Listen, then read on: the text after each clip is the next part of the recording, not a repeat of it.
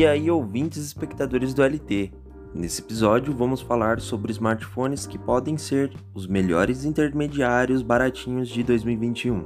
E nessa lista tem sim o melhor smartphone de 2021. E isso eu vou revelar durante o episódio.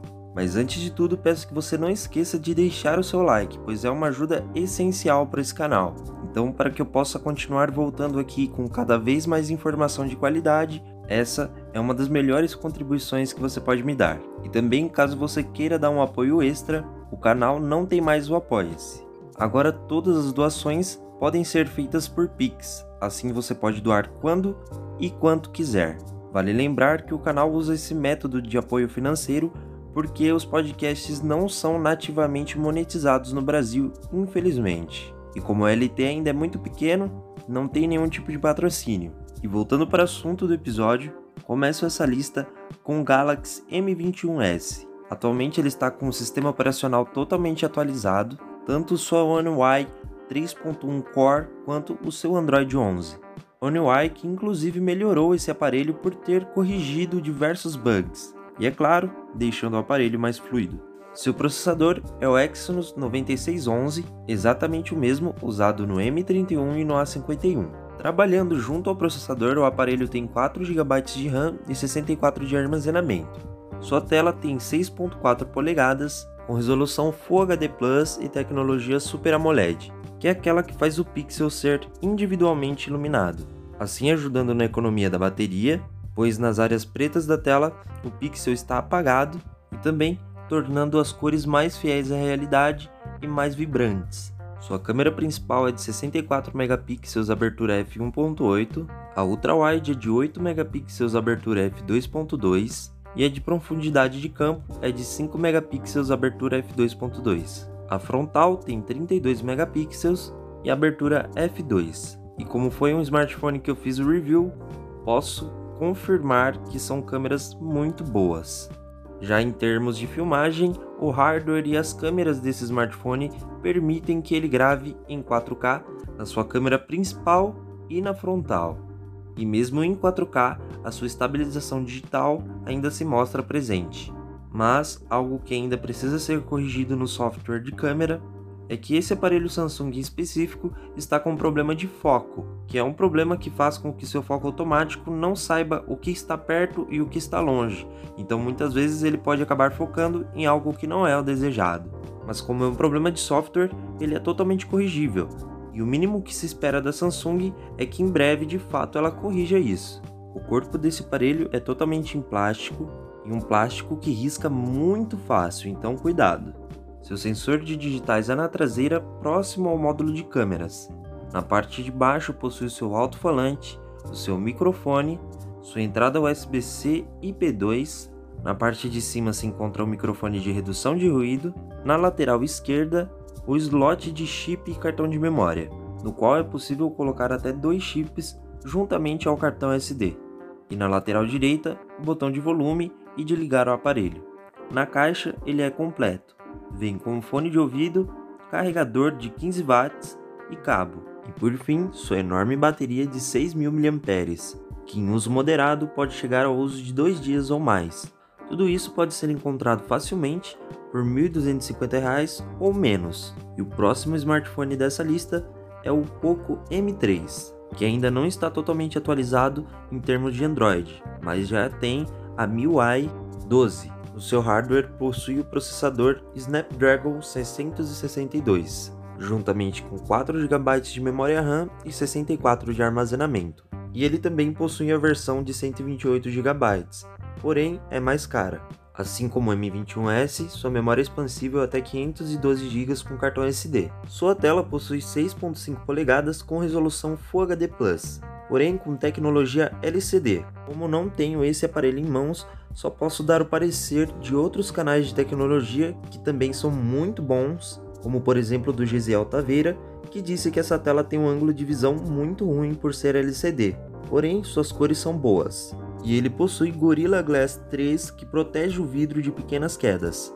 Sua câmera principal tem 48 megapixels f1.8, macro de 2 megapixels f2.4 e sensor de profundidade de 2 megapixels f2.4. Exatamente, esse smartphone não tem a opção da ultra wide, o que pode ser um ponto ruim, pois a ultra wide tende a ser muito mais usada, e sua câmera frontal tem 8 megapixels e abertura de f2.0. Na gravação, ele só é capaz de atingir a resolução Full HD, e na sua ficha técnica consta que ele possui sim estabilização de vídeo. Porém, novamente, como chequei em outros canais de tecnologia, nos quais eu vou deixar o link na descrição, a estabilização do Poco M3 se mostrou tão ruim que parece que ele não possui essa funcionalidade. Além do mais, ele demonstrou muita dificuldade para lidar com baixa luz tanto em foto como filmagem. A construção do seu corpo é totalmente em plástico, mas a seu favor ele possui uma textura que imita couro, assim dificultando perceber algum arranhão, diferentemente da traseira do M21S que é muito lisa. Seu sensor de impressão digital se encontra na lateral direita do aparelho juntamente com o botão de ligar. Acima, os botões de volume e no lado esquerdo do aparelho se encontra o slot para chip e cartão de memória, no qual você pode usar dois chips e um cartão de memória. Na parte de cima, o sensor infravermelho que serve como controle universal para eletrodomésticos, saída de alto-falante e microfone de redução de ruído. Na parte de baixo se encontra o seu microfone, conector USB tipo C, mais uma saída de alto-falante e conector P2 para fone de ouvido. Sua bateria também é de 6.000 mAh. Esse aparelho é facilmente encontrado por R$ 1.200 ou menos. O próximo dessa lista pode-se dizer que é um aparelho recém-lançado no mercado e que também vem tendo uma proposta bem legal nessa faixa de preço com configurações praticamente idênticas ao Poco M3. No hardware, por exemplo, possui um processador mais atualizado, porém, em termos de desempenho, são muito semelhantes, tendo diferença somente na questão do software, pois ele já é atualizado para o Android 11, porém ainda não tem a MIUI mais recente. Sua tela tem tecnologia Super AMOLED, possui a câmera ultra-wide de 8 megapixels que não está presente no Poco M3, consegue realizar filmagens em 4K na câmera principal, mesmo que perca totalmente a sua estabilização,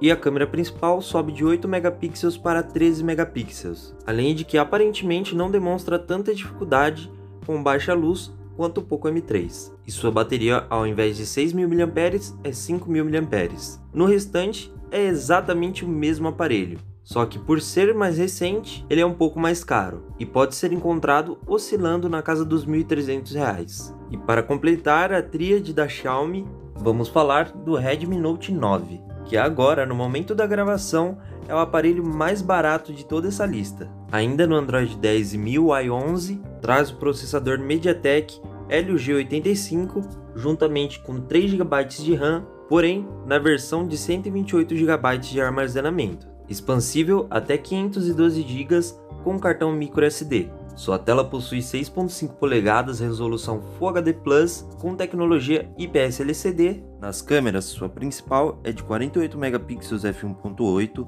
sua ultra-wide de 8 megapixels f2.2, a macro de 2 megapixels f2.4 e a de profundidade de campo de 2 megapixels f2.4 também. Para selfies, na frontal ele possui uma câmera de 13 megapixels abertura f2.25. Como puderam perceber, a abertura de seus sensores não é tão boa assim. Na filmagem, ele é limitado no Full HD, seja na sua câmera principal ou na frontal. E é importante ressaltar que esse é o único aparelho da lista que não tem estabilização de vídeo. Seu corpo é todo em plástico, quebrando os padrões da linha Note, mas também cortando custos ao lado direito, o botão de ligar o aparelho e o de volume acima. Ao lado esquerdo, a bandeja de chip e cartão microSD, da qual infelizmente eu não consegui nenhuma informação de quantos chips ela suporta. Na parte de cima ele possui o sensor de infravermelho e o microfone de redução de ruído. Embaixo o alto-falante, o microfone, a entrada USB tipo C e a entrada P2. Sua bateria é de 5020 mAh. Na caixa ele vem com capinha, carregador de 22.5 watts de potência e o cabo. E o último aparelho dessa lista é o Moto One Fusion. Não confunda com o Moto One Fusion Plus, essa é a versão um pouco mais básica, mas que ainda assim é muito boa. Ele ainda não possui o sistema operacional mais atualizado, pois a Motorola tem um pouco de lentidão nessa atualização do Android, então ele ainda tem um Android 10. Seu processador é um Snapdragon 710 aliado a 4 GB de RAM, mas desse na versão de 128 GB de armazenamento. Mesmo com esse tanto de armazenamento, sua memória ainda é expansível sim via cartão microSD. Porém, infelizmente eu ainda não encontrei em nenhum lugar especificando até quantos gigabytes ele suporta. Sua tela de 6.5 polegadas tem uma resolução de somente HD e com menos de 300 ppi. Isso significa que não será tão difícil identificar alguns serrilhados na imagem, pois é uma tela muito grande para pouca densidade de pixels e usa tecnologia IPS LCD.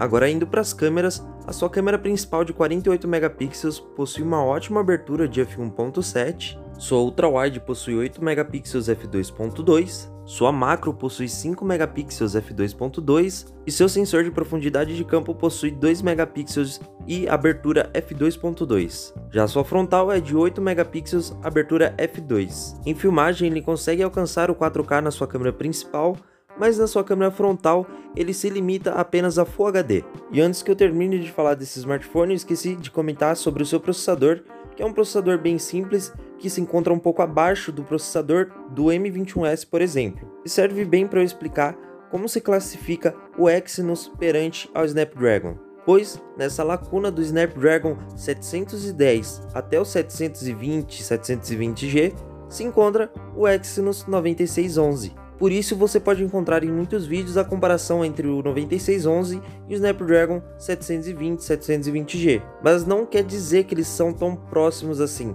mas é o que tem mais semelhante no mercado.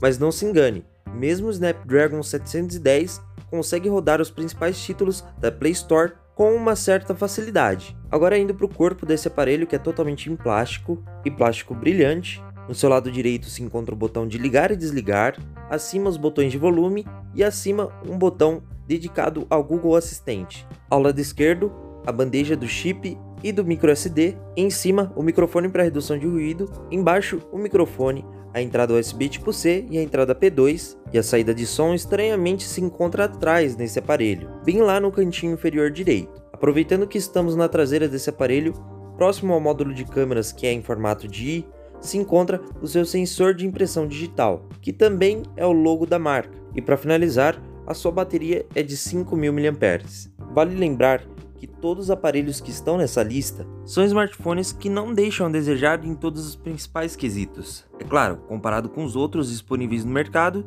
e na mesma faixa, que é a de intermediário de entrada. Então, eles realmente competem entre si, porque se for analisar eles em comparação com todos os demais, são smartphones tops, muito bons mesmo, no quesito câmera, processamento, armazenamento, autonomia, pois todos tiram fotos boas, rodam os principais títulos da Play Store, tem uma quantidade de armazenamento suficiente ou até mais que suficiente no caso dos smartphones com 128 GB, Baterias todas a partir de 5.000 mAh que já geram uma autonomia de mais de um dia com tranquilidade. Então para o usuário padrão eles são ótimos, não vão deixar a desejar em nada. E os usuários mais exigentes vão conseguir sim fazer um bom proveito e tirar coisas muito legais mesmo desses aparelhos. E como eu prometi no início do episódio, eu tenho que estar sim o aparelho que eu acredito e que eu estou vendo que vai agradar a todos, seja moderado, seja exigente, é o Galaxy M21s da Samsung.